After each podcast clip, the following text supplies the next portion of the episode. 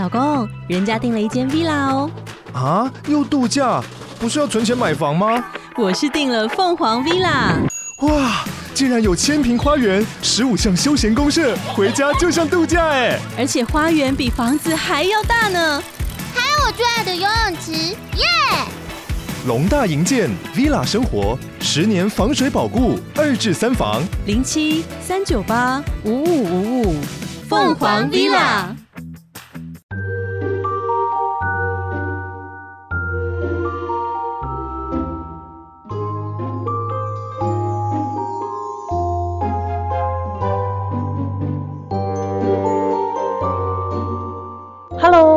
大家收听科奇幻底家 Podcast，嗯、呃，我是今天的主持人月亮熊。本集节目先感谢好家伙有限公司赞助。那欢迎我们今天的演讲者，呃，一位是上一期节目的主持人奶奶，然后另外一位是我们《兽灵之诗》的作者邱长廷。欢迎两位来跟大家打个招呼。Hello，奶奶。Hello，大家好。那我们其实今天主要的节目内容就是，呃，除了上一集大家提供了非常精彩的讨论之外，那我们今天终于就是邀请到阿长来到我们的现场，然后被大家灵魂拷问，然后他们应该也没有想到，就是这个灵魂拷问可以持续这么多长，所以那个我们今天又提出了一些大家在阅读完之后的一些问题，然后想要就是跟长亭做一些比较深度的讨论，然后也想要顺便了解一下他在写《兽灵之诗》的时候是有什么样的心情跟想法，或者是有没有什么更多可以分享的内容跟大家说。那。上一集的节目其实我也有听完，我觉得他大家的讨论真的都非常精彩，而且也有很多地方很我们都是迫不及待的想要跟长婷对答案。那不晓得上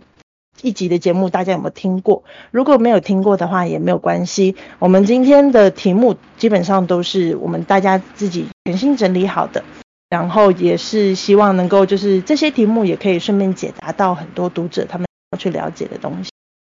那朝廷，你准备好了吗？应该吧，这是是一个 折磨我的灵魂的可怕问吗？没有没有，没事没事，你就你就自然的回答你的那个想法就好了，没问题，我相信你，我们已经有那么多次的对谈经验了，对不对？那我们就先进行到快问快答的部分。常婷这边，我们想要就是了解一下，就是我们在阅读完之后有很多的那个想法，那我们接下来一题一题的列出来，然后跟你讨论，不晓得 O 不 OK？OK 啊。好，OK，那我们就开始喽。首先是玛丽想要问的题目，她想要问的就是关于角色的性别翻转有什么样子的意涵。那我们知道说，《兽灵之师》的上册有莉莉的那个性别认同的翻转，然后下册有金鸡神女对于金雪性侵害的情节。那这部分会想要知道，那个长亭在设计像这类的性别对调或者是性别置换或翻转的想法，就。是是抱持着什么样子的意图，或者是想怎么样子的意涵在创作这些部分的？呃，因为莉莉她原本她的名字是陆安嘛，就是兄弟之中的那个弟弟，所以我一开始我其实就已经在所有故事设计好以前，我就已经先想好说我想要呃写一个弟弟，他基于那个原住民的神话。就是说，创世的神话繁衍人类，为了繁衍人类，所以那个，因为他们里面的那个神话的两个角色，他是呃兄妹。那因为妹妹想要跟那个就是哥哥一起能够有有后代，不然世界上就会只剩下他们是人类，那就是就没有更多的人类了。可是因为他们是兄妹，所以有一个禁忌在那边，他们不能够就是有后代。那妹妹那时候就用。我看那个版本的神话是说，他拿那个黑炭涂他的脸，就会让哥哥认不出他来。所以我当时其实就是想要去处理那个，嗯，故意要让一个很重要的人认不出这样的一个故事的原型。对，所以，呃，对对对，所以陆安他想要成为莉莉，他是先有这一个神话，然后我想要让他没有办法出来。对，但是一个不不被认出的概念，它其实是它背后又是我一定要让他被认出，对，所以他这个陆安他后来他的性别认同的改变，然后他想要成为莉莉，这个部分是嗯，就是最开始就想要去处理这样子的一个剧情，对，因为后来这个哥哥哥的部分，他是无论如何都能够认出改变模样跟性别的弟弟。对，那其实有时候，有时候听到说好像莉莉的设计是很政治正确，但是事实上它又或者是一个非常政治不正确的意涵。其实我一开始设计的时候并没有想那么多。那像是金鸡神女对金雪的性侵害的情节的部分，则是说，呃，因为我知道就是呃性侵的事事情这样的。呃，可怕的事情，它不会只发生在女性身上，对，所以我也会想要，就是对一些让一些男性角色，他可能会遭遇到这样子的创伤，就是我其实一直想做的是一个平衡，对，那后面还有红凤这个角色的也有性别的翻转，这边基本上是暴雷，但应该已经没差了，哦，没差没差，你今天就尽管讲。我我是觉得红凤，我设计它的时候，我觉得它很像我，就是很像年轻的时候不满意自己的女性身份，然后想要在成长过程中想要得到更多的力量或者是权利，因为那时候甚至很焦急，想要把自己的子宫拿掉之类的，对，那时候恨不得想要成为男性的这种感觉，就是基本上就是年轻时的我的写照，对，所以。就想要把这样的特质附加在红凤身上，当然我现在已经不会特别想要这样子，因为我觉得就是男性他有时候也会是父权的受害者。那红凤他后面是女转男，就是他也可以呼应陆安他的男转女这样子。哦，所以是一开始就想好他们是一个对称的状态吗？还是是写在下集的时候才开始渐渐出现这样子的感觉？嗯，红红凤这个角色。希望他是一个很特别的反派的角色。那一开始的时候，我其实就有去，嗯、对，我一开始就有设想过他的背景故事，但是我原本是没有预计要在下册的整个故事就把它铺露出来。那个时候，我其实是想说啊，它可以是一个隐藏的剧情，也许之后可以写一个番外篇，再把它拿出来，因为我觉得应该要铺成他的整个心路历程，他应该没有办法，他没有办法。就是一下子集中在某个地方，然后很快的把这个剧情讲出来。但是因为后来就是跟编辑的讨论，会觉得，哎，还是把它写出来，或许会会很会很有趣，在剧情上冲突感也更高。这样。哦，确实是我其实，在看到那一段的揭露之后，我整个人是还蛮惊讶的，因为可能可能也是因为自己身为女性的关系，所以对于这一类的议题，其实就是比想象中的还要有共鸣。所以我觉得你那个设计其实是让我还蛮惊艳的，对，我其实很喜欢那个设计。好，那我们接下来第二题来自潇潇的提问，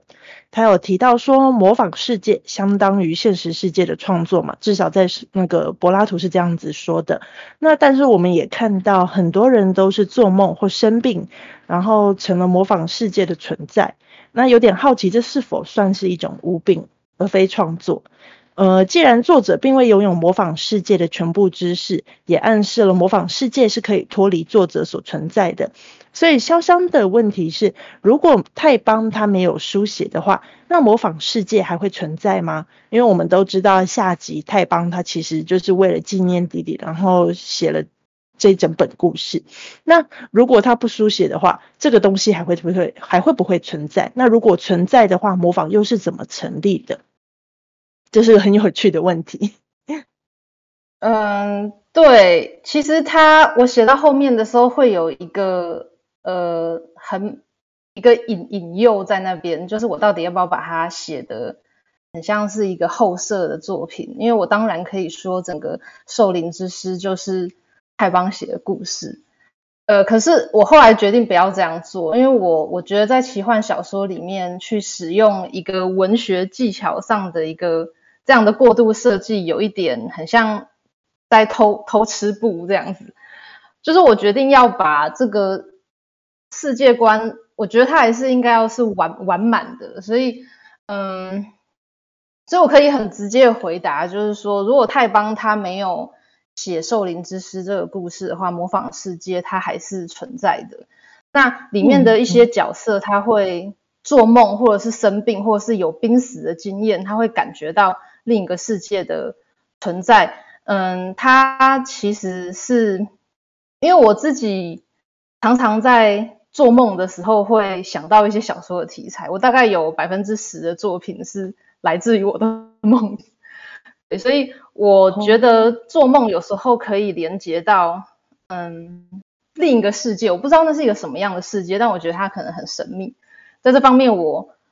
嗯，或许真的有一点像是嗯女巫的那种感觉。那也可以呼应到，对，就是呼应潇湘他提问的部分说，说像如果生病的时候，也可以感觉到另一个世界的存在，这是不是一种巫病？就我想他指的可能是像是台湾有一些。呃，原住民的仪式或者是他们的一个记记忆里面，嗯，因为像是我之前在我之前的某一本书有写到，就是一些原住民的女女祭司，她们年轻的时候会感觉到神灵的召唤，那个神灵希望她可以去当祭司，但是。他可能他不愿意，或他也在挣扎，然后神灵就会让这个让这个女孩子或者是这位男性，他会身体会不舒服，然后看医生可能也不会好。嗯嗯、对对对，所以呃，我想潇湘这边指的应务必应该是指指这样的一件事，我觉得呃可以算是吧。对，因为我确实过去采用到的一些田野调查的资料。它无形中影响了我后续写作任何的小说，所以可能我在这边写生病可以感觉到另一个世界，但是我没有特别去呃思考是不是无病，但是现在看就会觉得，哎，好像好像是这样子，没错。对，那我同时也会想象说，就是呃模仿世界，在故事里面会提到说那是一个影子世界，我觉得它很像是类似于人类可以容纳人类的幻想，那。我原本最早最早的设定，我不只想要写兽灵，我还要写想要写说在影子世界里面还有魔神仔，有妖怪，有鬼魂什么的。对，但这个真的是这样子就会整个超出那个计计划，所以很开始的时候这个概念就被我舍弃了。哦，那了解。模仿世界它，对，模仿世界它呃像或者不像，要怎么样拿捏的话，其实。呃，它照理来说，好像在奇幻小说的设定里面，它应该要有一个标准，对不对？可是因为后来会觉得，好像没有办法，或者也没有足够的篇幅，能够让我很系统性的去制定标准，对，所以所以后来就没有去考虑这样的可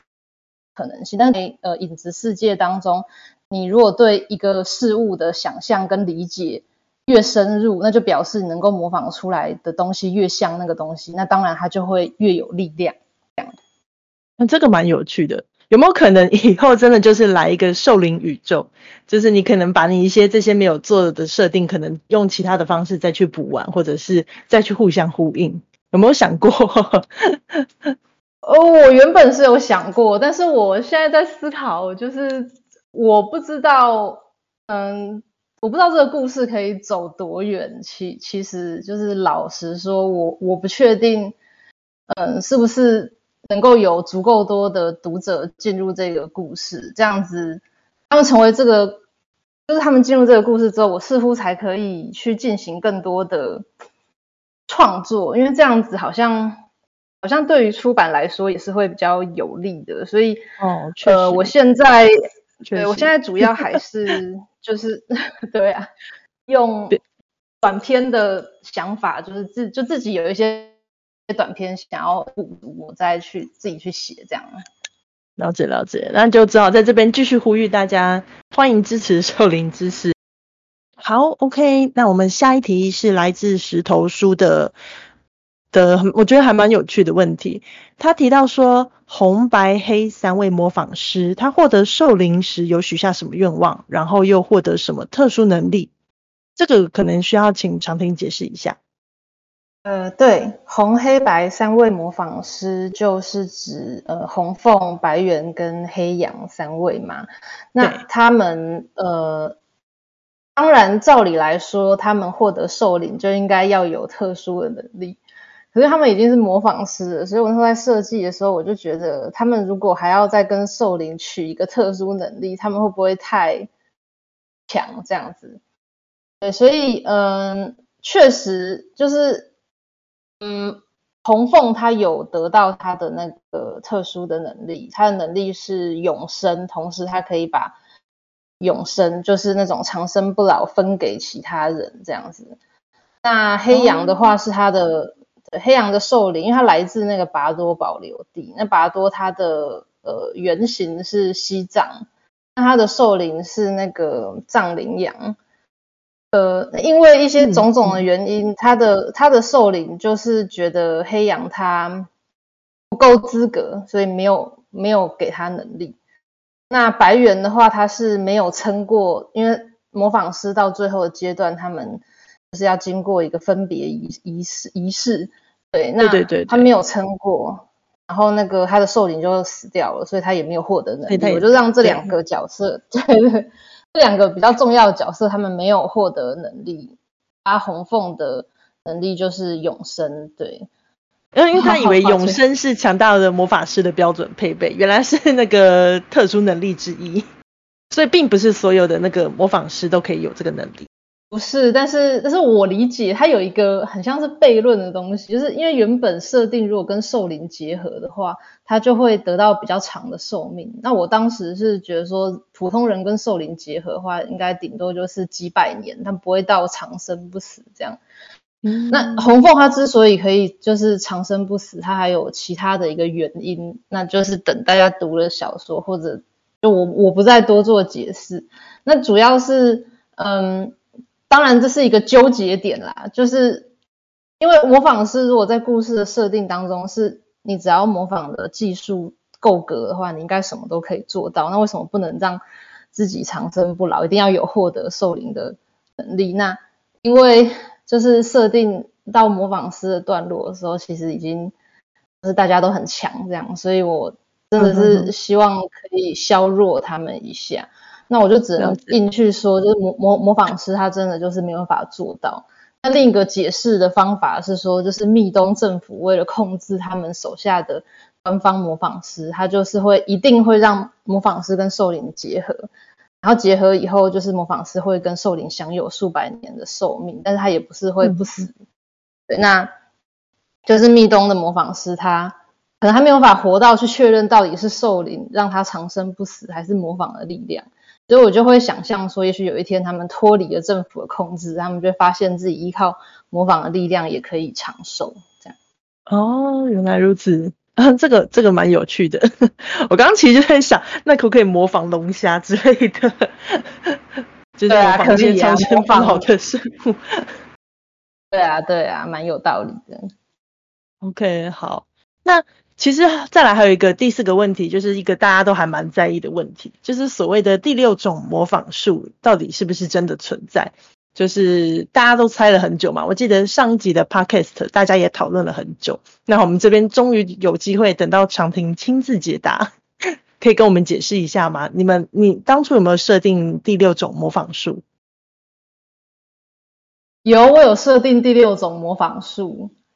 不过。嗯，在那个下册的时候，其实到最后，呃，原原原本写的某一个版本是到最后第六种模仿术都没有出现。然后那个我责编小 K 他就会一直讲说，哎，你写到这边的这些角色都已经到另一个世界，但我还是不知道第六种模仿是什么这样。然后我就跟他说，哦，第六种模仿我自己的设定是怎么样怎么样怎么样。然后小 K 就说，呃，如果你没有准备要把它写出来，就是你当初就最好都不要提到这样。说啊，好可恶！那我还是把它写出来好了。对，那我第六种模仿我自己的设定，它原本也是一个理设定，就是它是创对于创世的模仿，就是因为因为其实如果大家有仔细去看那个，就是模模仿的五种方式，呃，它其实很像是在讲创，就在讲创作。像那个遗状，它其实是呃文学修辞里面的其中一种手法，然后其他不是，其他是我自己乱想的。但重点是，就是模仿它本来就是很像是创作本身，所以嗯嗯嗯，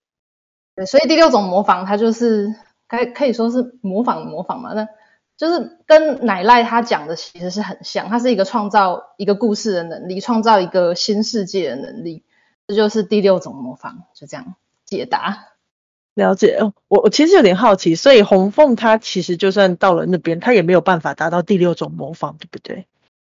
还是这个就大家自己解读。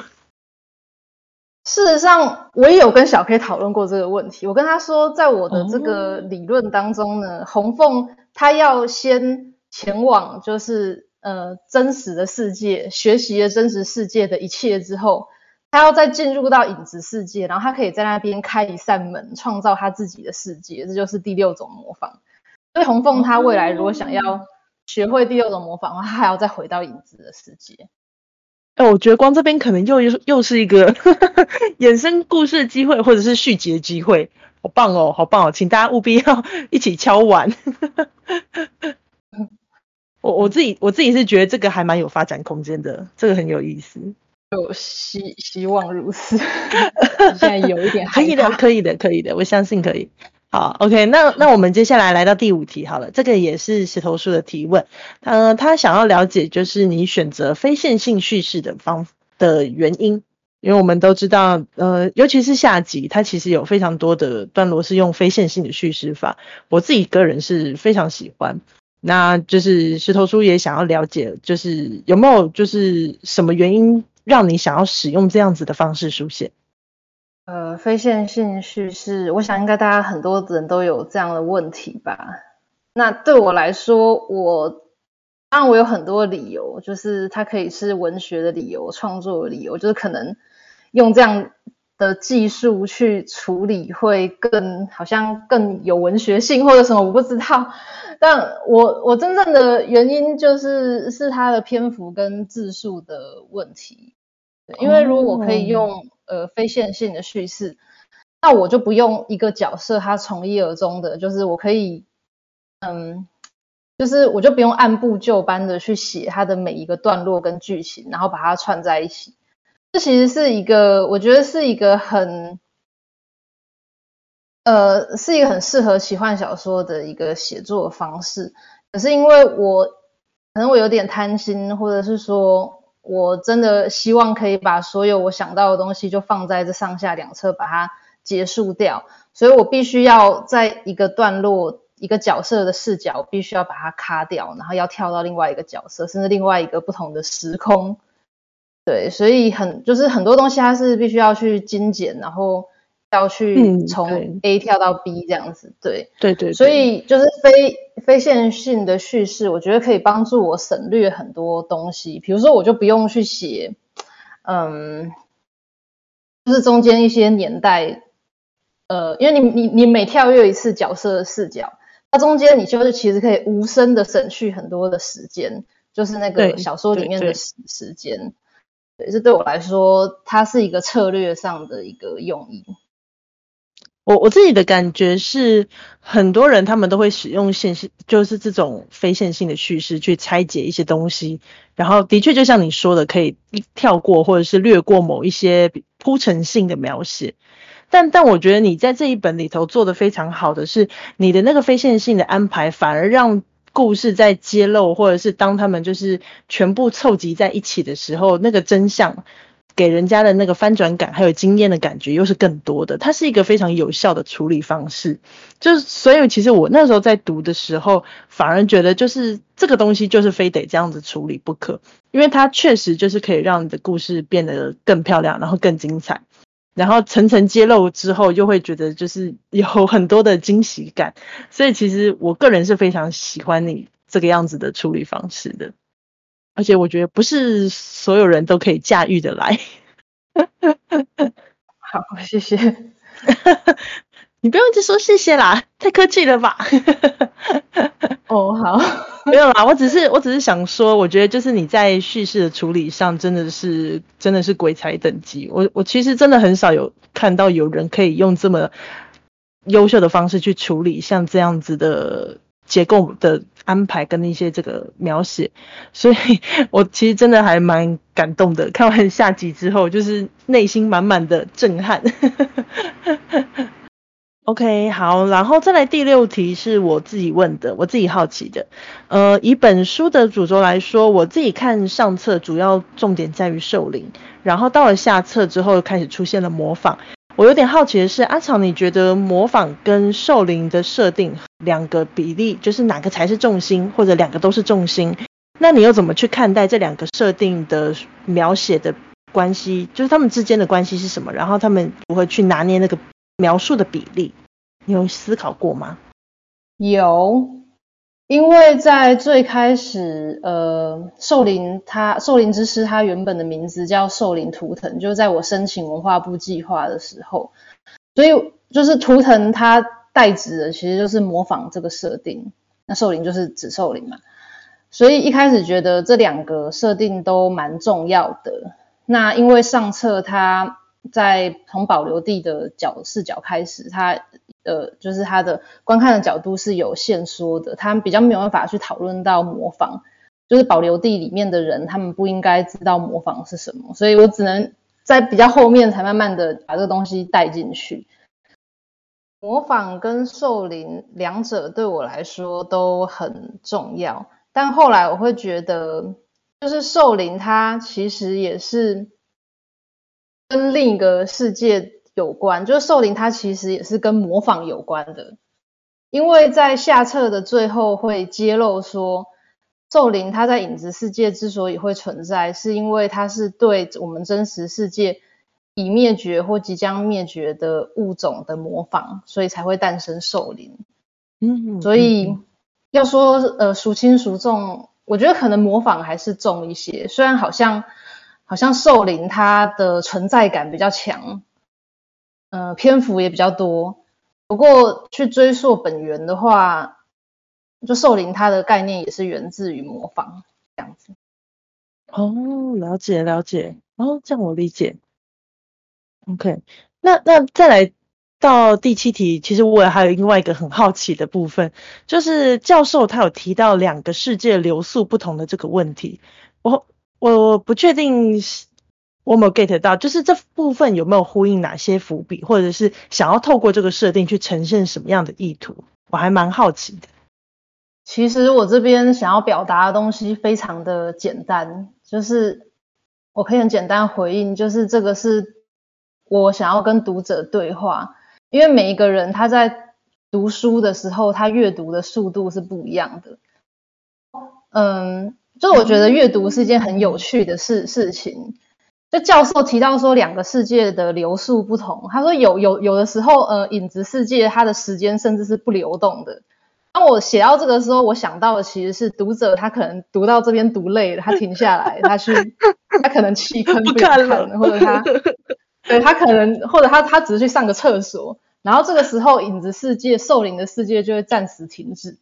然后当他在阅读的时候呢，诶，这故事又继续流动了。那或者说他看到一个他很感兴趣的段落，他会看得比较快。然后所以他的那个影子世界的时间的流速也会比较快。那我想要呼应的其实是读者跟阅读的那个，就是阅读速度吧。因为我常常觉得我在读书的时候，好像我只有在阅读的时候，这个故事才会在我脑袋里面流动，然后里面的事件才会真的发生。那我不，那我不读的时候，他们就是停止的这样子。了解了解了解，哦、我我我还蛮喜欢这样子的设定的，不知道为什么我觉得听起来很很浪漫，因为我那时候其实看到的时候在想说，哎、呃，这是为了要替那个作者们争取时间的说法嘛，所以才会增加这个设定嘛，但但又觉得好像，哎，这可是邱常婷诶，应该没那么单纯，所以想说来问问看。好，OK，OK，、okay, okay、是不是有点小聪明？因为我实际上我也是会思考说，诶，这好像又有点太后设了。就是就是我到后面写，后面又想说，已经开始犹豫，说我到底是要遵从这个诱惑去后设，还是说不要？但是还是想要买一买一些小小的东西在里面。对啊，很有意思。对对对，这个这个我很喜欢，这个我很喜欢。好，OK，那那我们下一题来一个轻松一点的，好了。第八题是奶奶问的，他想要问的是长亭写的最开心的时候是什么时候？这个是快乐的问题吧？这个问题是吧？不会比较轻松啊？是吧？我就知道，并没有，因为嗯。我刚开始有这个想法的时候，都会觉得很快乐。就写上册的时候，我也常常觉得还蛮开心的，甚至有就是写到觉得很很兴奋，然后躺在床上睡不着那样的状态。对，然后下册的部分大概只有模仿诗的那段，就黑羊那段剧情我是开心，其他大部分都在改稿痛苦当中度过这样子。了解，哎，我我我可以问一下，你说黑羊的剧情是开心，嗯、是写到黑羊的地方都很开心，是？黑羊跟 跟白猿的段落是开心，这个这个差别很重要。嗯，我在想我要怎么样去形容，就是呃，有的时候你写一些剧情的时候，你会很清楚知道这个剧情的走向你要怎么写，还有它的一种风格跟一种感觉。所以黑羊那一个段落就是我很有感觉，然后我很清楚每一个步骤我想要怎么写，它可以就是我可以一气呵成去把它写完，然后。就是我觉得它有一点魔幻，有一点像我以前读过的一些我特别喜欢的小说，然后它的节奏什么的都是完全是我我觉得我很擅长，然后我也很喜欢，然后我里面想要描述的一些概念也都可以完整呈现，所以这是我在写黑羊的段落，我我是觉得最开心。了解了解，嗯，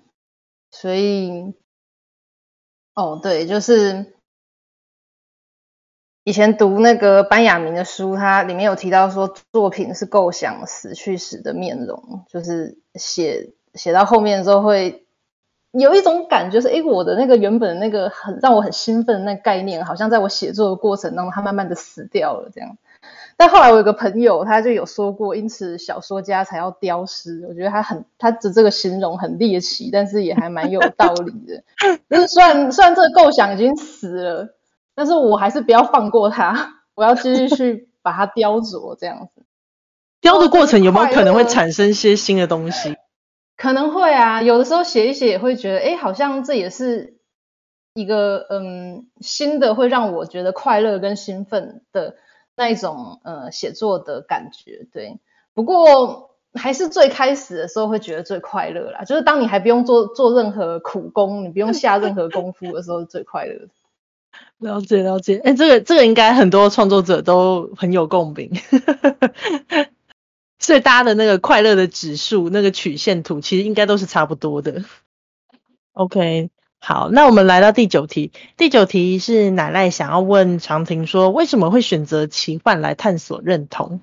嗯，我觉得奇幻小说它可以做到很多事情，是我用其他的方式没有办法做到的。那其中一个就是，其实不仅仅是网络，现在整个呃社会的状态都让我觉得有点不健康。那你可能常常你要担心你说了什么就会。被攻击之类的，那我是觉得啦，奇幻小说它比较可以从一个稍微暧昧一点的角度去探索我想要表达，但是当然这可能不一定是一个正确的写作的方式，但是对我来说，它是一个让我感到安全的写作方式。就是奇幻它可以影射现实，然后把嗯还存在的东西，就是我们现在有些东西它是存在，但是我可以在小说里面把它毁掉，或者把我们这个世界已经不存在的东西让它重现。我会觉得，嗯，比较自由，然后我自己写起来也会比较快乐，因为我本身我本身就是一个只写小说的人，基本上，所以奇幻等于是因为小说它本来就是虚构的程度会比较高，然后那样已经让我很安全的类型，它可以让我感觉更加的安全，然后我就会更加的，就是想要放飞自我这样。了解了解。哦，我我也蛮喜欢你这个说法的。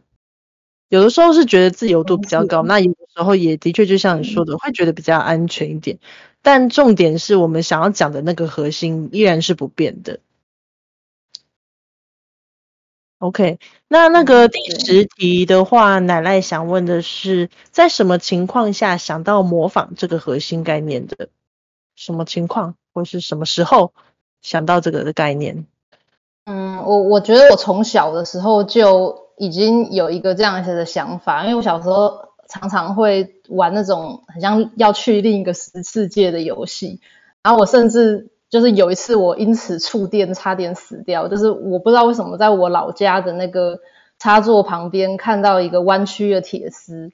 然后我那时候很喜欢玩可以到另一个世界的游戏，我那时候就觉得哎，这好像是一个开关一个钥匙，我可以把那弯曲的铁丝插到那个插座里，然后我就可以前往另一个世界。然后我插进去之后，整个人就。我整个人就触电，然后手就前往另一个，哦，救命哦！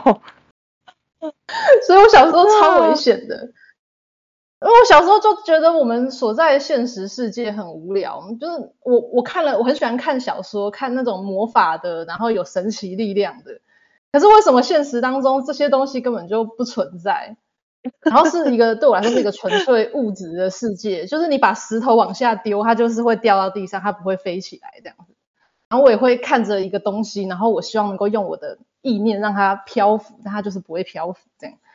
不过长大以后就会觉得，就开始写作了，然后就觉得，哎，虽然这是一个纯粹物质的世界，但好像可以从这个世界作为一个中心点，可以借由创作去发散，去进入很多不同的世界，去创作很多通往另一个世界的门。那这个东西就是透过故故事，你可以进去，或者是。出来，那我就觉得这就是我们这个物质世界、真实世界的特别之处。那嗯，后来就是也有接触到平行世界的理论，写兽灵的时候，就是把原本想想要利用这样类似的概念，然后又觉得现在有很多那种多重宇宙的电影，我就觉得这个概念好像有很多人都在使用，所以我就想，不如就做一个封闭的，是一个嗯。我们有一个真实世界存在，然后有另一个世界是模仿真实世界而诞生的，然后他们是一个封闭的状态，他们没有很多个世界，对，就想要做一个试试看，做一个这样的静止世界的概念。哦，了解了解，OK，谢谢长婷 回答了我们很多的疑惑，然后也满足了我很多的问题。